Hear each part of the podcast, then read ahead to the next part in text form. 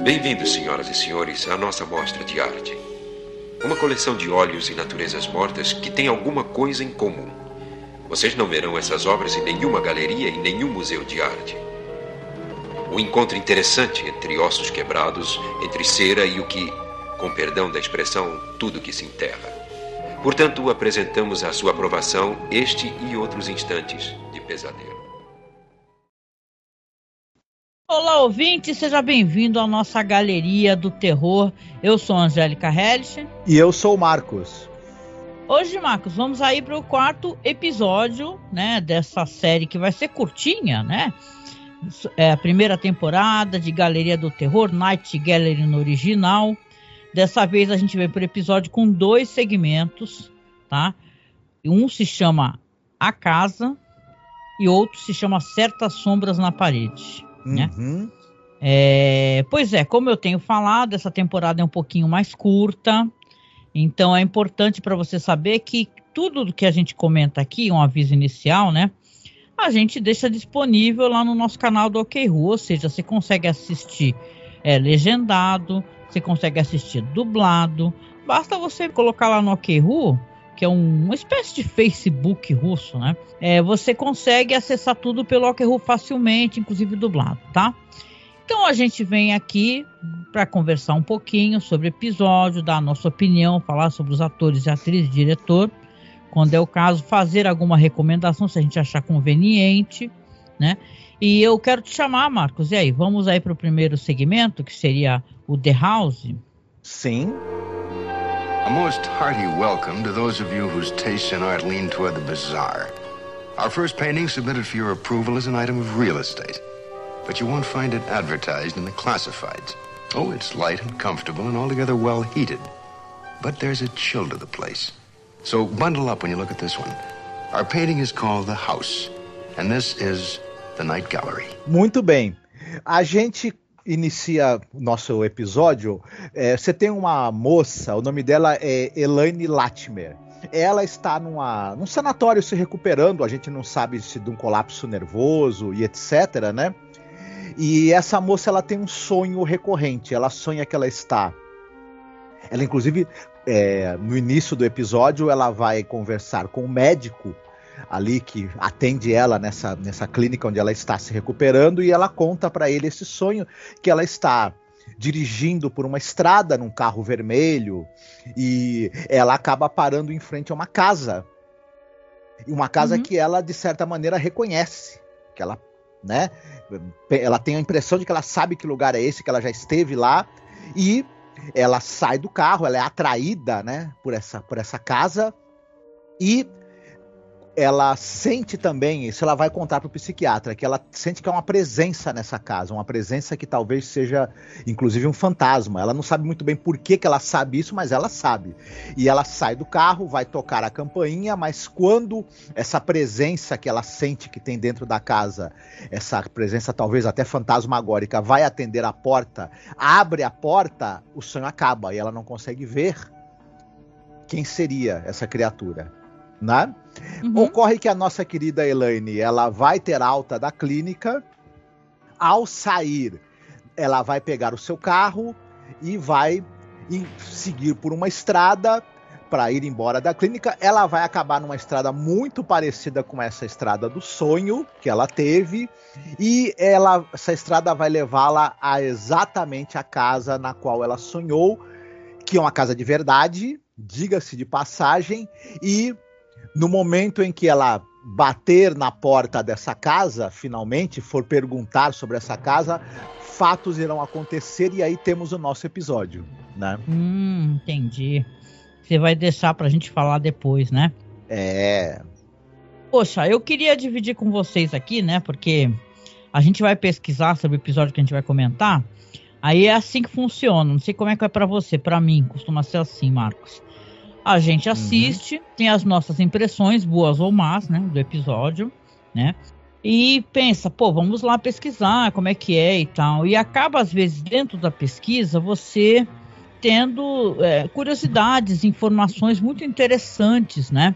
Nesse caso aqui especificamente, é, a atriz, que é a atriz principal desse episódio, é a Johanna Pittet, né? Uhum. é uma atriz canadense e tal, mas morou a vida inteira em Londres, né?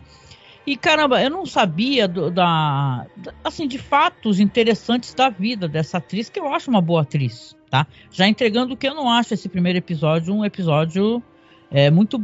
Não é que ele não seja bom, mas eu, ele é muito atmosférico, mas eu acho ele meio confuso, vamos colocar assim. Ele fica no looping, né, de certas cenas, né? Mas ela é uma, uma atriz que ela é conhecida, por exemplo, porque ela era amiga da Sharon Tate, né? Hum. E no, no dia que a Sharon Tate, infelizmente, foi assassinada, junto com os amigos e aquela família lá, que o, que o Mason foi lá, né, com os, com os asseclas, né? Ela tá poucos é, minutos antes ela tinha ido embora, ela estava lá visitando e tal. Uhum. Então foi um choque, né, e tal. E ela é conhecida sim por ser uma atriz excepcional, maravilhosa, lindíssima, né? Como vocês podem ver no episódio, mas ela também é conhecida por muitas tragédias, sabe? Tal, tipo, é, o filho dela morreu, né, com overdose. Agora velhinha, gente com mais de 80 anos, parece ela ela estava procurando umas pedras para o jardim dela, num local meio ermo na Califórnia, e a, a, teve um deslizamento, ela ficou presa por horas, né?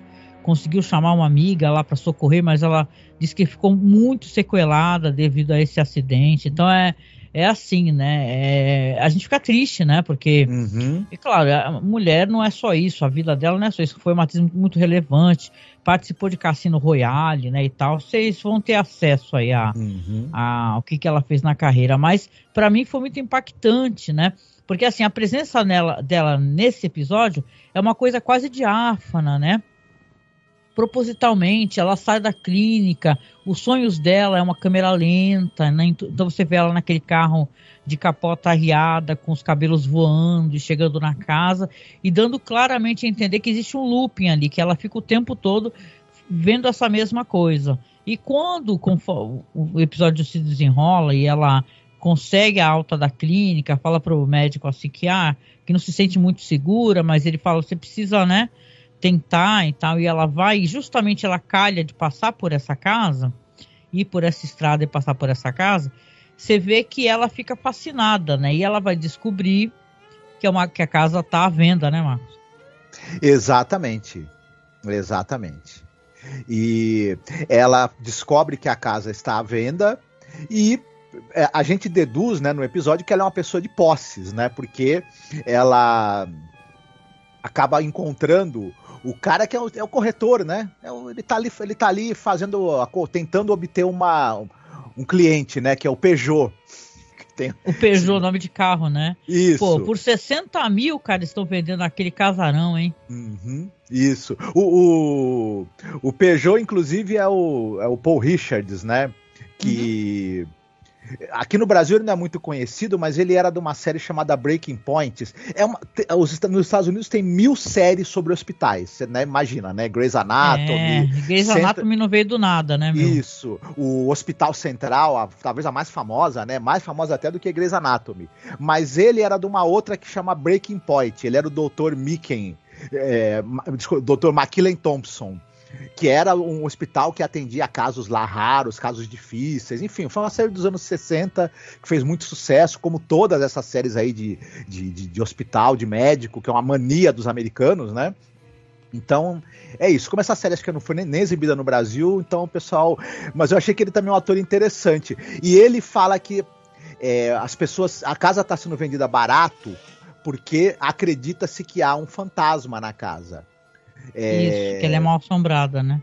Isso. Mas é, a própria personagem, é, a Elaine, ela não acredita. Ela fala, não. É, cê, já sei que você vai falar. O barulho que o pessoal escuta é, são, são as, as vigas né, da casa, que de acordo com a umidade elas vão rangendo, porque estão se, se rearranjando. Né? Isso é cientificamente correto, inclusive em relação à casa de madeira, uhum. né?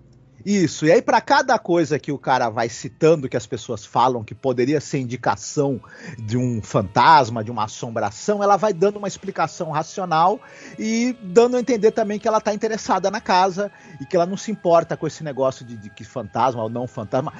A Não, e mais sabe... do que isso, ela conhece toda a disposição isso. da casa, é, quartos, as uhum. cores dos quartos e tal. É como se ela realmente estivesse retornando para o local que ela já conhece. Né? Isso. A gente sabe que ela viu essa casa várias vezes em sono, já em sonho já citamos isso, né?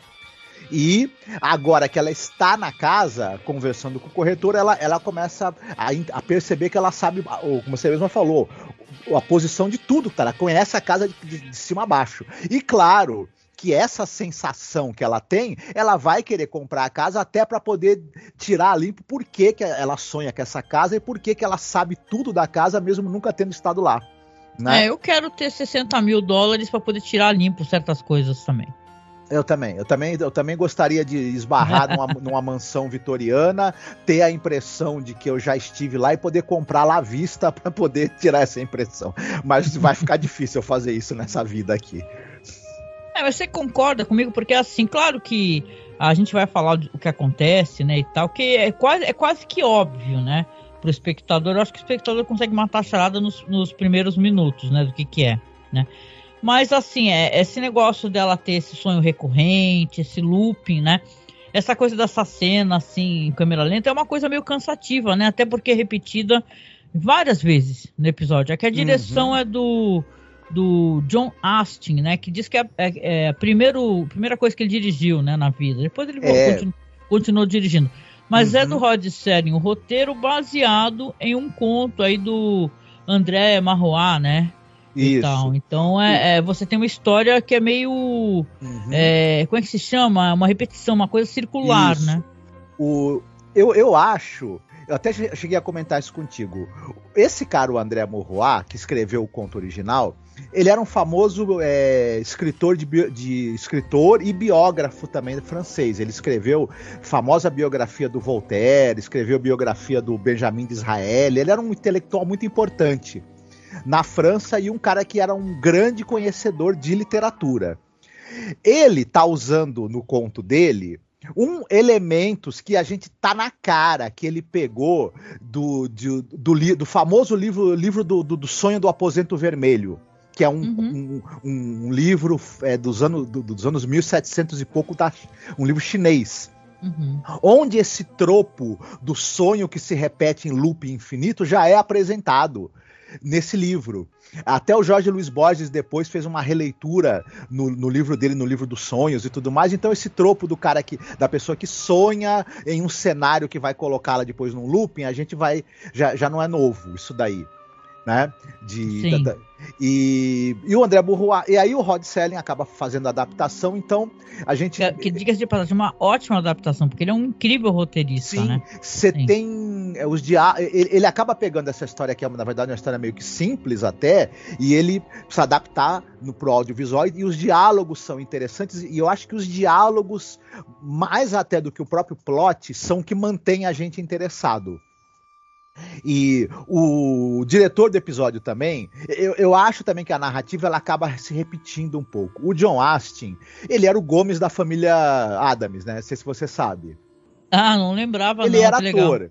Uhum. Ele era muito, ele era real, ele era ator, ele entre mil outras coisas, ele era o Gomes da família Adams dos anos 60 e também era o cara que fazia a voz do Gomes no, no desenho. Então Muito ele, a legal. carreira dele era de ator. Ele, ele dirigiu algumas coisas aí do em TV e, e ele vai dirigir mais dois episódios, viu? De Galeria ah, do Terror. Inclusive a atriz aqui também vai participar mais algumas vezes. Também. Isso, ela, ela teve em quatro episódios, né? A, a Joana Petete. E então eu, eu, acho também que a direção dele, não vou dizer que seja uma direção ruim, mas ela não tem mas aquela... as decisões, né? Por que repetir tantas vezes essa cena uhum. do, do, do, do sonho, sabe? Do mesmo jeito. Sim, existe uma função para essa repetição. Ela Sim. não é uma coisa que é, ah, eu tô fazendo isso porque eu não sei o que fazer, não mas é uma coisa cansativa, porque ela é, é ela, é, ela é feita de maneira integral, né? Sim. Do mesmo jeito uhum. e tal. Então Isso. é um pouco cansativo. Então, claro, a história vai andar, porque ela vai estar na casa, ela comprará a casa, e de, inclusive a gente ficou brincando, né? Porque a gente repara nessas coisas, né? Pessoa, ela tá dormindo na cama lá, toda bonita, arrumada e com bota, de bota, né? Na cama com bota, gente, né? Que, uhum. que, que é uhum. isso, né? Se você tirasse um sapato para dormir, porra.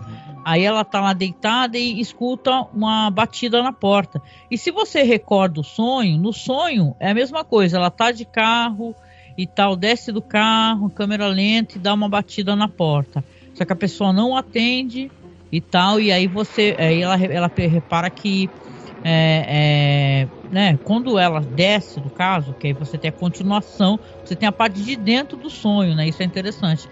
Aí você percebe que a pessoa foi embora, a pessoa não quis esperar, porque no sonho também ela não espera e vai embora. Uhum. E claro, você percebe, porque tá óbvio, que o fantasma, a casa é assombrada, né? É uma assombração que não é maligna, é uma assombração que não é assustadora, mas ela é, ela é a assombração de si mesma. Uhum.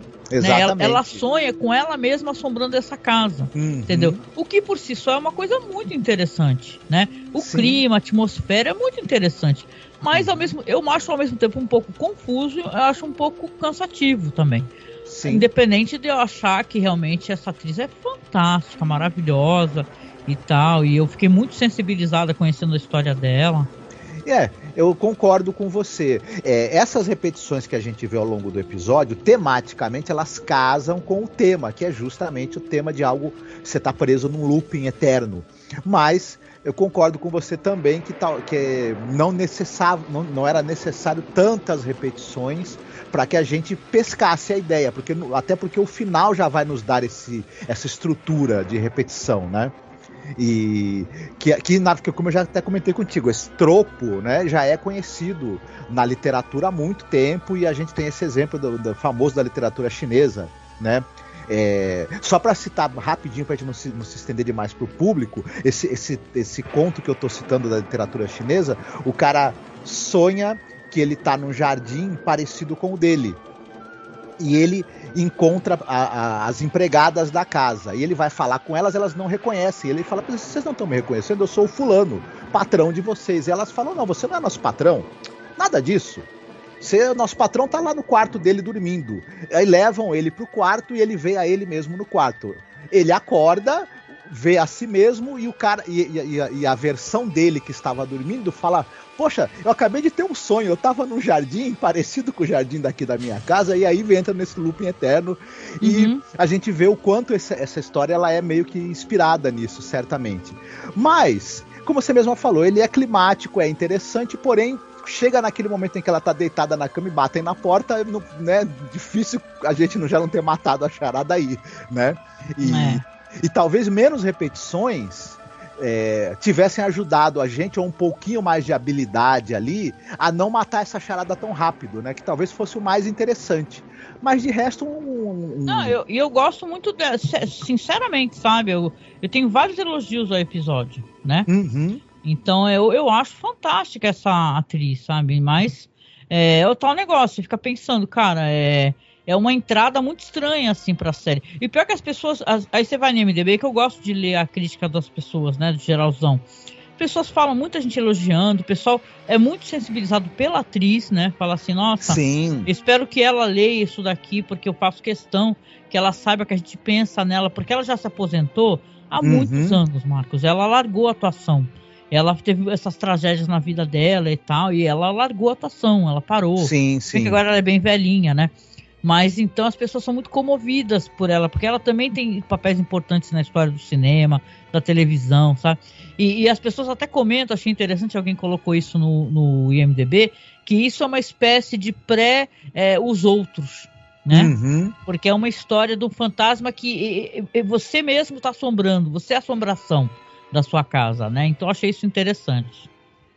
Isso, não, é, como você, você mesma falou, ele, ele é climático, ele tem uma temática interessante e é, tem essa coisa onírica, né? Tem, tem, um, tem um uso bom de câmera lenta no início também. O Zack Snyder deveria assistir esse episódio e aprender porque câmera lenta pode ter uma função narrativa e não ser chata. Que quando ela essa primeira aparição dela, que é dentro de um sonho, a câmera tá um pouco le mais lenta, né?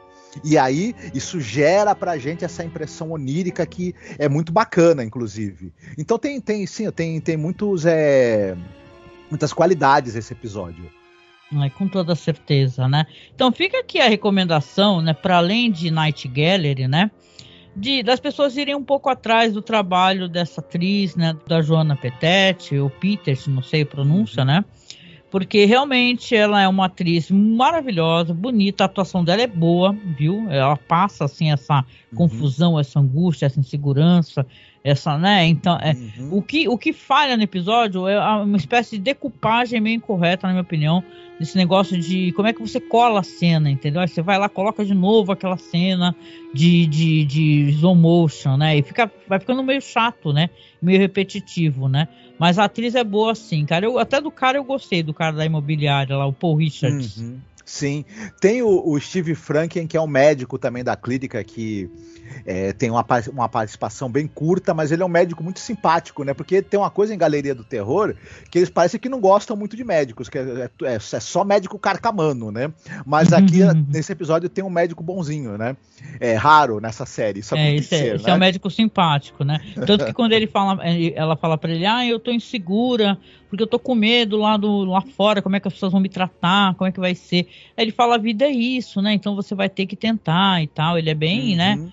Assertivo, Sim. assim, para ajudar ela a sair do. Porque ela parece estar muito confortável naquela clínica, né? E tal. E, uhum. De qualquer é, maneira, gente... interessante.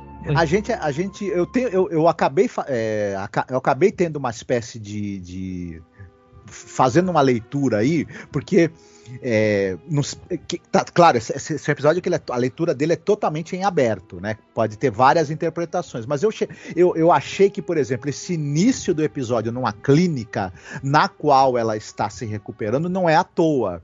É, por conta de haver esse início é, e um sanatório, a gente acaba imaginando que talvez o que aconteceu depois um pouco, muito do que aconteceu depois, pode ser tudo uma grande alucinação, né?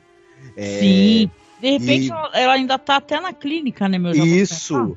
Exatamente, só que isso também me, me, me, passou bastante pela cabeça e que, por exemplo, aquele cara da, do, do, da casa pode ser até uma espécie de, de, de, alter ego, digamos assim, na cabeça dela do próprio médico, né? E, e enfim, o, e, e, de certa forma esse médico quer que ela encontre ela mesma, né? E, enfim, uma coisa, uma leitura que deixa em aberto aí, mas só do fato de você poder ter essa segunda camada de leitura, já o episódio também já ganha, acho eu, né? Verdade. Ah, legal, gente. Então, vamos aí para o próximo segmento? Uhum. A significante mais óbvia da existência do homem é a sombra. Aparece e desaparece com a luz. Nas horas do dia é nítida ao sol e difusa com a lua. É um esboço perfeito e rapidamente evanescente de determinado objeto, em determinado momento. Este quadro se intitula Certas Sombras na Parede. Dessa vez eu vou fazer a sinopse para vocês aqui do Certas Sombras na Parede, né? Esse episódio aqui tem a nossa querida, eu digo a nossa porque a gente se rasgou totalmente de elogios a ela no, quando falava sobre The Twilight Zone, que é a querida atriz Agnes Moorehead, né? Sempre com uma atuação superior, né? E assim, nível para você ganhar um Emmy, um Oscar mesmo, inacreditável. E aqui também ela mostra que veio, né?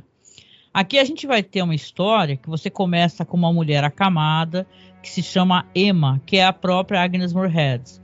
Ela tá ali acompanhada do, do parece que é um parente, né? O Stephen Brigham, né? Que é interpretado pelo ator Louis Hayward. Ele tá lá lendo para ela o livro do Charles Dickens, né? O Grandes Esperanças, né? E tal, conversando com, com ela e ela muito preocupada, inclusive com o destino do próprio corpo. Parece que ela tá com uma doença terminal e sofrendo muito, com muita dor, né? Muita dor. E, e, me aparenta, aí vai te pergunto depois também a tua opinião sobre isso, que ele meio que ele é um médico, né? Mas ele também está intoxicando essa irmã, né? Uhum. Porque ela parece ser a irmã que é a detentora do, do dinheiro na família, né? Porque, claro, ela tá ali, ele conversa com ele, fala assim: ah, eu não quero que o meu corpo seja, sei lá, é, é, enterrado, quero que ele seja cremado e tal. Ele fala: ah, não fala sobre isso e tal, toma esse remédio aqui, né? E ele tenta acalmá-la um pouco, ela fica lá sentindo dores, né? E, e, você tem um grande destaque no episódio, isso, isso é obviamente proposital, isso é muito bem feito, na minha opinião. Aqui a direção, temos o Jeff Corey, né, como diretor, roteiro do Rod Serling também. E você tem aqui as sombras são muito é, é, em destaque né, no episódio. Eles conversam, suas sombras elas são muito bem é, colocadas na parede. Elas não são sombras esparsas, são sombras bem né, visíveis e claras né, para gente, né? Porque aqui as sombras têm importância, né? Então você vê que quando ele desce, deixou a irmã lá, né?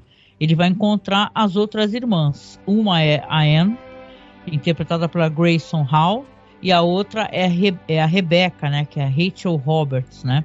Uma irmã parece uma irmã meio desligada, assim, meio que está um pouco mais sensibilizada com a irmã que está camada, e a outra tem um olhar duro, né? E eles até conversam, inclusive, sobre assim, ah, que é, quanto tempo ela vai durar, né? E ele fala que não vai, não deve durar muito, né? Então, aparentemente, todos estão ali muito interessados, né? em que ela morra porque eles querem vender a propriedade, querem vender o conteúdo todo e tal. E, e de qualquer maneira, a Emma ainda assim, está viva, não é verdade? Uhum. Ela está viva, mas não por muito tempo, né, Marcos? Isso. O, a, esse episódio ele é roteiro do Selling, mas baseado na história da Mary Eleanor Freeman, né? Isso, exatamente. Uhum. O Selling sempre fez isso também várias vezes, sempre não, né? Mas muitas vezes ele fez isso em, em além da imaginação, né, ele pegar um roteiro de um, de um outro autor, né, uma história, um conto, né, e fazer adaptação, né? Uhum. Olha, eu vou admitir para você que eu, que eu não gostei muito desse episódio por alguns motivos. E, e é um negócio interessante porque eu tinha uma expectativa enorme em relação a ele. Porque você tem. Pra, começa com o elenco. Você tem para começar, a Agnes Moorehead, né? O pessoal deve lembrar da Endora, né? Da, da feiticeira, e ela também era uma grande dama do rádio, uma dama do crime, né? Porque é, fazia aquelas séries de radiofônicas de crime, de policial, uma atriz espetacular, é, arrasou em Além da Imaginação. Você tinha o Lewis Howard, que é o cara daquela série O Lobo Solitário, né? Hum. E você tem a Grayson Hall, que é a Júlia das Sombras da Noite, da novela Sombras da Noite, uma baita atriz inglesa. E você tem também a a Rachel Roberts, que é daquele filme Piquenique na Montanha Misteriosa, né? Caraca, que talvez seja um dos filmes assim, é, já fa falando em, em atmosfera, um dos melhores filmes de uhum. suspense e atmosfera que eu já assisti na minha vida. Temos um podcast falando do terror vindo da Austrália, né? Do continente australiano. Falamos desse uhum. filme. Isso, eu, eu, tenho muito carinho por esse podcast, porque ele me permitiu assistir alguns filmes do Peter Weir, que estão entre os filmes mais interessantes que eu vi em toda a minha vida. E eu lembro muito da Rachel Roberts como a Miss Apple, Appleyard do filme. Uhum. E então essas, essa, você tem esse elenco assim, monstruoso. Eu pensei, nossa, num, num, numa história de suspense isso vai ser. Aí o que acontece? Você me pega a Agnes Moorehead, ela entra muda e sai calada. A única coisa que ela, ela faz é pouco. aparecer na cama fazendo cara de quem vai morrer. E, tem e qual é o problema que eu acho nisso? É, a gente, é, a, é, você falou mesmo, falou, ela é a, é a, mulher que é a detentora, o pai tinha deixado a, fortuna para ela, né? A casa e os bens para ela, e os outros, as outras duas irmãs e o irmão tinham que viver ali meio que próximos porque precisavam usar a casa, precisavam usar o dinheiro e tudo pertencia a ela.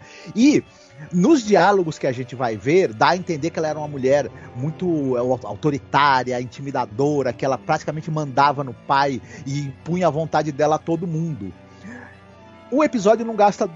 Enquanto tem a atriz ali, não gasta um, uma fala para tentar fazer a gente. É, perceber por que, que essa mulher era desse jeito. A gente só vê tudo bem, beleza, o irmão tá tendo que ler para ela. Mas como ela não, como ela tá ali morrendo, fragilizada, sem falas, a gente não consegue é, sentir né, essa presença dominadora, impositiva dela. A gente vai ver depois a sombra dela na parede, né? Que a gente vai, a gente vai chegar lá já. E, e aí depois, é, você tem essa coisa que, que essa relação entre os irmãos ali, é, eles são meio, meio, meio, meio assim distantes um do outro. Tem essa insinuação de que talvez o, o irmão que é o médico tenha envenenado aos poucos a, a personagem da Agnes Moorehead para que ela morresse E, mas mesmo eu acho que, apesar dos diálogos serem, serem interessantes, essa construção ali do que do, do, dessa relação meio, meio de desconfiança entre os irmãos e tudo mais, ela, para mim, eu, eu, apesar de serem excelentes atores, eu acabo nunca conseguindo embarcar né, nisso daí. E é, outra coisa, quando a gente. Você já adiantou, né? Que ela morre, né?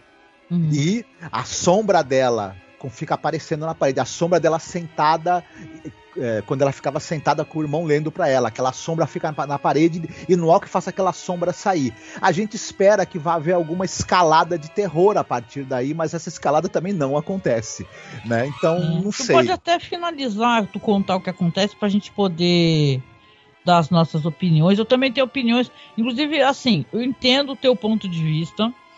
Eu tenho uma, uma eu gosto desse, eu gosto mais dessa história do que da outra, da casa, entendeu? Eu acho essa história, eu tava, mas eu concordo contigo, é uma história que tem potencial e parece que não é entregue para o espectador. Ficou a impressão que a, o primeiro segmento tinha que ser muito curto e esse que tinha que ter sido maior metragem.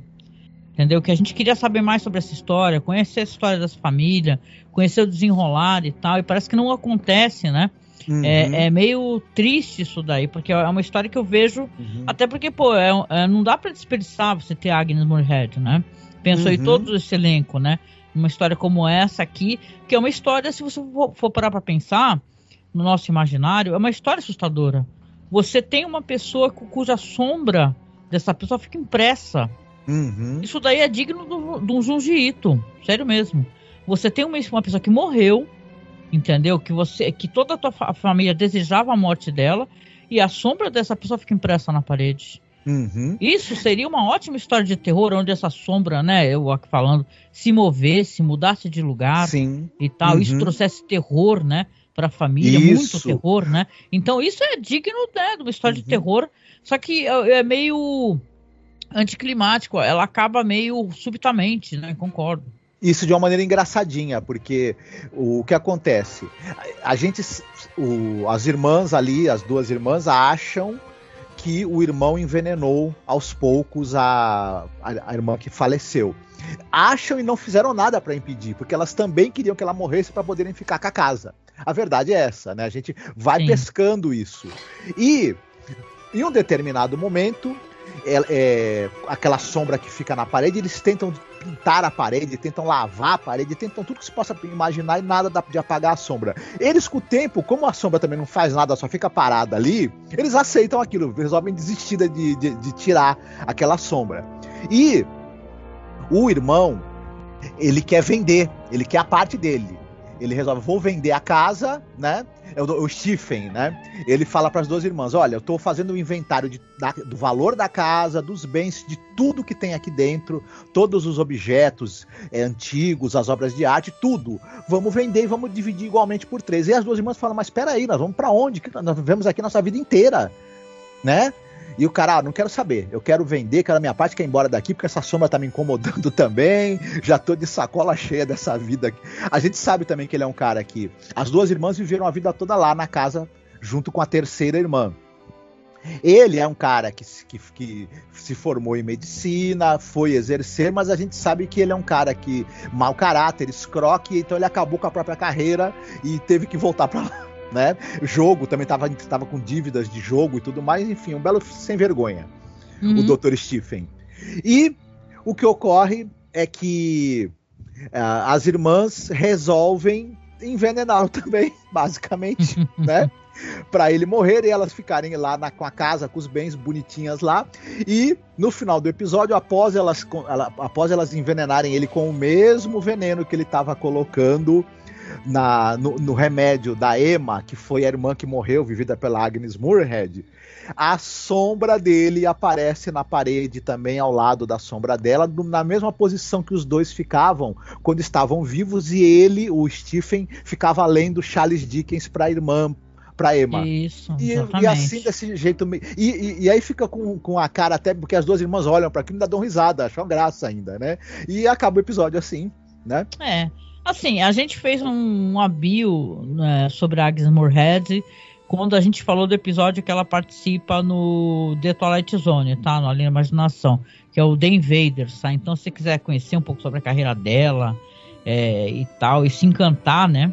Com a importância dela realmente ah, para a história do cinema, da TV, né? E tal. Mas, assim, é, é um episódio que, se eu for colocar ao lado de The House, eu prefiro ele. Eu fico com ele, mas eu fico com ele com ressalvas, concordando uhum. contigo que eu gostaria de saber mais sobre essa história. Essa Isso. história tinha muito uhum. potencial e visivelmente é, é, tal negócio, né? Vamos lembrar e que o Hot Selling não tinha mais nenhuma, não tinha autonomia para decidir as coisas aqui. Tinha outras pessoas à frente, né? Pessoas queriam o Hot ali apresentando, né? Fazendo roteiro e tal, mas era, era o que queriam dele.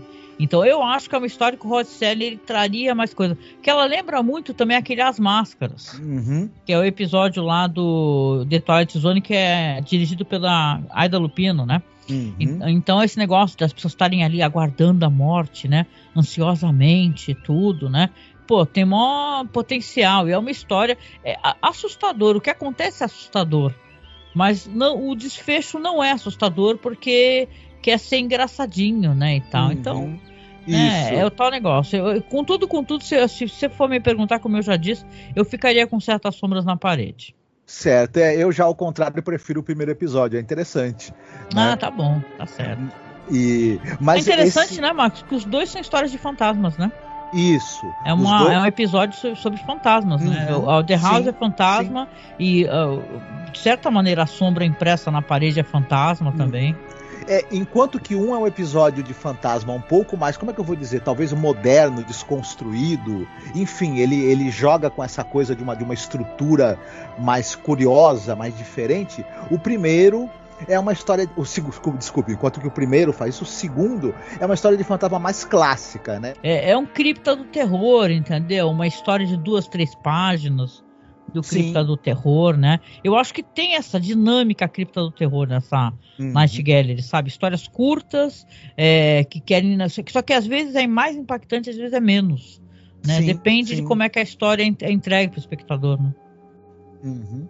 Mas de qualquer maneira, a gente continua tendo diálogos muito interessantes e, e, e mais uma vez, né? Eu, eu acho que o, o, o Rod Selling é, eu já falei isso várias vezes. Se entre as várias características que ele tinha como roteirista é, brilhantes, talvez a mais brilhante seja a maneira como ele constrói diálogos, mesmo em episódios que talvez eles não tenham uma estrutura tão interessante ou um final tão interessante, os diálogos deles são sempre muito sólidos, muito bem escritos e acabam é, é, mantendo o interesse da gente é, na história que está sendo contada. O cara, ele, ele realmente ele era um grande escritor de diálogos, assim, é impressionante.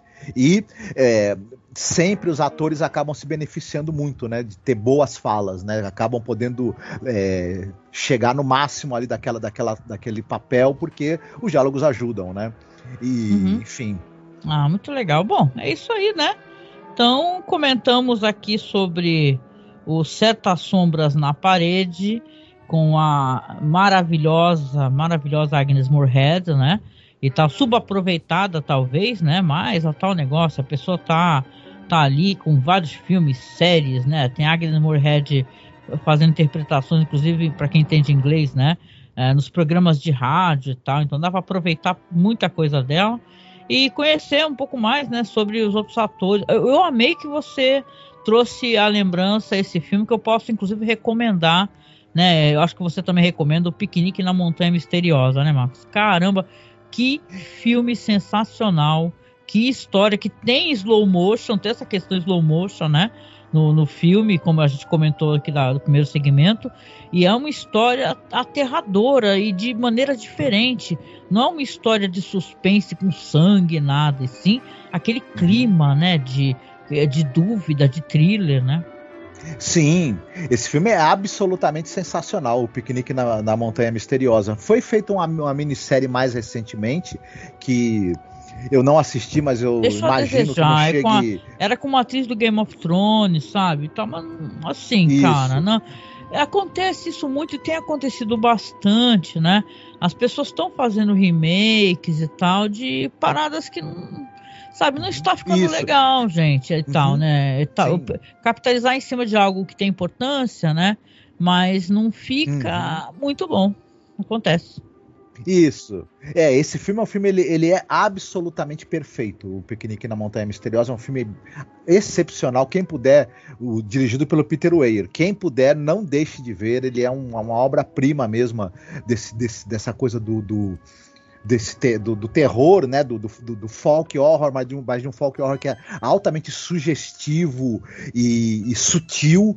Então é, é é maravilhoso esse filme mesmo. Então be- quem a- achou que dava para desenvolver essa história numa minissérie é difícil, sabe? Se- O efeito de comparação é muito cruel. Então não tem Não, como. e É eu nem- já vi adaptações de outras coisas, várias adaptações da mesma história. Eu curto, né, que, que nem, Hum. por exemplo, né, que eu não eu acho que eu nunca comentei sobre isso. Eu tenho vontade de, por exemplo, já falei pro Marcos, de fazer um podcast só falando sobre as adaptações de, olha, justamente o que o irmão lia aí pra irmã, né, pra Emma, de grandes esperanças, né? Great Expectations, né? Tá. É, porque eu sempre achei essa história interessante, e tem várias, né? Várias e várias adaptações, Uhum. eu sempre tive curiosidade de assistir todas, entendeu? Então não tenho problema com ter várias adaptações. Eu só acho que, por exemplo, você pegar o Piquenique na Montanha Misteriosa, né? E você fazer uma série assim, você querer, você achar que tá inovando e tal, vai depender de como o roteirista é um bom roteirista, né? Porque eu acho que tem isso. O filme tem um roteiro ótimo, né? E eu acho que a série tem umas Uhum. falas nada a ver, entendeu? Eu vi vários episódios e eu não gostei nada, né? Uhum. Do, da série, né? Isso. Que é baseada. É que nem eles fizeram uma adaptação um tempo atrás também para a minissérie do Narciso Negro, né? E. Enfim. É, É. também não é tão boa, né? Veja bem, tem atriz Não é ruim, boa, mas- caramba, mas não é muito boa, não. Isso, mas é difícil. Então, ela a série não é ruim, mas o filme, ele é. Débora Carr, dirigida pelo Michael Paul, é, é- é algo assim que é, é um nível que é difícil, viu? Você querer chegar perto, é difícil. Bem, a gente É. tem, que dar o desconto que é muito difícil querer igualar aquilo, né? Mas, enfim. Pois é, né? Que dá dinheiro. É que- é que assim, funciona a indústria dessa maneira. Você pega uma coisa que já é famosa, que já tem um fandom, não é verdade? Já tem um fandom que sabe a importância de Narciso Negro, né? E tal. E fala assim, nossa, eu vou fazer uma minissérie, vai dar tudo certo. Entendeu? E não, não, não, não, não, às vezes acontece, não dá certo. O roteiro não é bom, entendeu? Narciso Negro é uma engraçada, tava vendo aí que foram feitos vários painéis, uma boa parte do trabalho foi feito dentro de estúdio, sabe? Negócio é impressionante. Sabe Uhum. aquelas cenas gigantescas dela no, no, no, no alto daquela. No sino lá, né? Que ela fica bem na pontinha, né? E tal, né? Fica aquela Uhum. coisa perigosa. Que é praticamente de estúdio, sabe? Interessantíssimo, Sim. assim. Então, você Uhum. conhecer um pouco mais da história. E quando a gente gosta dos clássicos, não é que a gente é avesso até novas adaptações. É que às vezes o pessoal só faz adaptação meio caçanica mesmo, na real é essa. Sim, exatamente. A gente percebe que o, é, o pessoal quer faturar em cima de um material que já é clássico, que já tem um público, que já é muito, muito querido, né? E aí fica, né? Enfim, você pega um negócio que ele é, que ele é o, o- o pícaro da perfeição, que é como que é exatamente por um filme como esse do Michael Powell e do, e do Pressburger, é difícil. Aí você vai, o efeito de comparação que você vai sofrer é violento. E aí com- como a série também não é, não é nada assim fora excepcional, ela é uma série até boa, mas nada mais do que isso, aí, aí fica difícil. É isso, gente. Então, a gente vem chegando ao final do nosso podcast sobre Galeria do Terror. A gente, né, nossa visita aqui aos quadros, né, as sombrias obras de arte aqui que o senhor Rod Selling nos apresenta. Mas, claro, eu sempre faço uns avisos, porque é importante, gente. Os avisos pelo seguinte, né, como eu disse lá no início, os, né, os episódios estão no nosso canal do OK Who, tá bom? Então você consegue acessar tranquilo. Sim, eu sei que tem na Darkflix, mas a Darkflix cobra, né, cara? Então, eu não sei como é que é a dinâmica da Darkflix, eh, se eles pagam os direitos autorais ou não. E se é pra pegar pirataria, pega de graça, né, bicho, né? Assim, com todo respeito, né? O trabalho de quem agrega conteúdo, porque eu sei que é bem difícil fazer curadoria, né? Então, tem lá no nosso canal do OK Who. E você também pode, claro, obviamente, é, conhecer o resto do material que a gente já fez sobre o Rod Selling. Pô, a gente fez podcast sobre todos os episódios da Além da Imaginação. Você consegue acessar facilmente o nosso site, masmorracine.com.br, ou então pelo Spotify. Vou deixar logo abaixo os links, tá? Aqui para vocês acessarem. Lembrar que a gente precisa do seu apoio para poder continuar né, os nossos programas, comprar material, comprar, com, comprar é, microfone, etc. Né? O seu apoio financeiro, já que a gente não é patrocinado, ele é muito importante. Nós já temos apoiadores que estão sempre ajudando, então né, vamos lembrar, né, Marcos, sempre agradecer a quem nos apoia, porque sem vocês talvez o podcast já tivesse acabado, né? Eu falo, às vezes eu falo no, no Twitter, falo assim, gente, qualquer o site cai, né? Porque às vezes até por questões técnicas, porque eu, eu mexo com o site, mas eu não sou uma especialista em mexer em WordPress, em né, construção de site, etc. Então, qualquer hora isso pode acontecer, né? Mas seria muito triste o site cair, por exemplo, porque não tem como pagar, né? O site. A gente tem muito podcast, são 15 anos que a gente vai completar esse ano, né? Então, por uhum. favor, eu quero primeiramente agradecer a você que nos apoia, está nos escutando. Se você não nos apoia e você achar que o nosso trabalho tem valor, né, uma coisa legal que você gostaria de ver mais para frente, vamos continuar falando sobre essa série maravilhosa, clássica. Por favor, nos apoie, tá? Nós temos aqui várias plataformas de apoio. Tem no Padrim, tem no Colabore Aí, tem no Apoia-se, tem Pix, né? O Pix eu acho melhor porque no sentido de que aí eu sou a favor do seu, do seu dinheiro vir para a gente, não ficar uma parte para banco, para plataforma, sabe, para nada, porque né, todo mundo já está ganhando, né, e tal. Às vezes a pessoa faz uma doação humilde, né, só para dizer assim, né. Às vezes a pessoa de bom coração, né, faz uma doação de cinco reais, sei lá. Só que saiba que metade disso vai para as plataformas de que agregam apoio, né? Porque eles não vão trabalhar de graça. Então, se você puder nos ajudar, uma maneira efetiva de nos ajudar pode ser mensalmente, tal. Não é através de plataforma, é através do Pix, tá? O nosso Pix é bem fácil, é apoiomasmurra.gmail.com. Você manda aí o que você achar que o nosso episódio valeu para você, se você gostou. Isso nos ajuda a pagar o site no final do mês, entendeu? Chega no final do mês, a gente paga o site.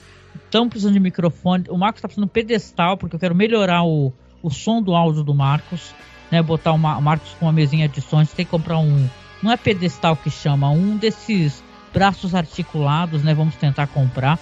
Não terminamos ainda de comprar todas as peças para o PC. Falta comprar a placa de vídeo também, isso ajuda bastante o trabalho de edição, etc. Então, por favor, nos apoie, tá? E muito, muito obrigado, né, Marcos? Muito obrigado a você que está nos acompanhando, que está conosco aqui nos ouvindo toda semana, você que também colabora conosco e estamos aí, né? Estamos aí, estamos juntos e vamos seguindo Galera do Terror. Lembrando aí que mês que vem eu vou fazer umas lives, hein? É, falando sobre a série Six Feet Under, que é uma série muito querida, maravilhosa. Se você nunca assistiu, assista que eu acho que você vai gostar. Eu vou assistir, vou comentar com vocês como eu fazia, né, sobre a série Hannibal, né? e tal, falar curiosidades, falar pensamentos, sentimentos, né? Que é uma série que, para além da morte, ela fala muito sobre vida, né? Sobre relações humanas. Eu gosto muito dessa série. Então não deixa de se inscrever já no canal aqui, caso você tenha, né? É, chegado de maneira meio aleatória, já se inscreve em Masmorracine, se inscreve aqui nos nossos feeds de podcast, procura Masmorracine, que isso ajuda também, tá certo? Então a gente vai nessa, deixa para você um abração bem gostoso e vai fechando a porta do museu aqui, fechando a nossa Galeria do Terror. Isso mesmo, mas outros quadros assustadores estarão à sua disposição quando o museu reabrir. Um abraço, até mais. Até, tchau.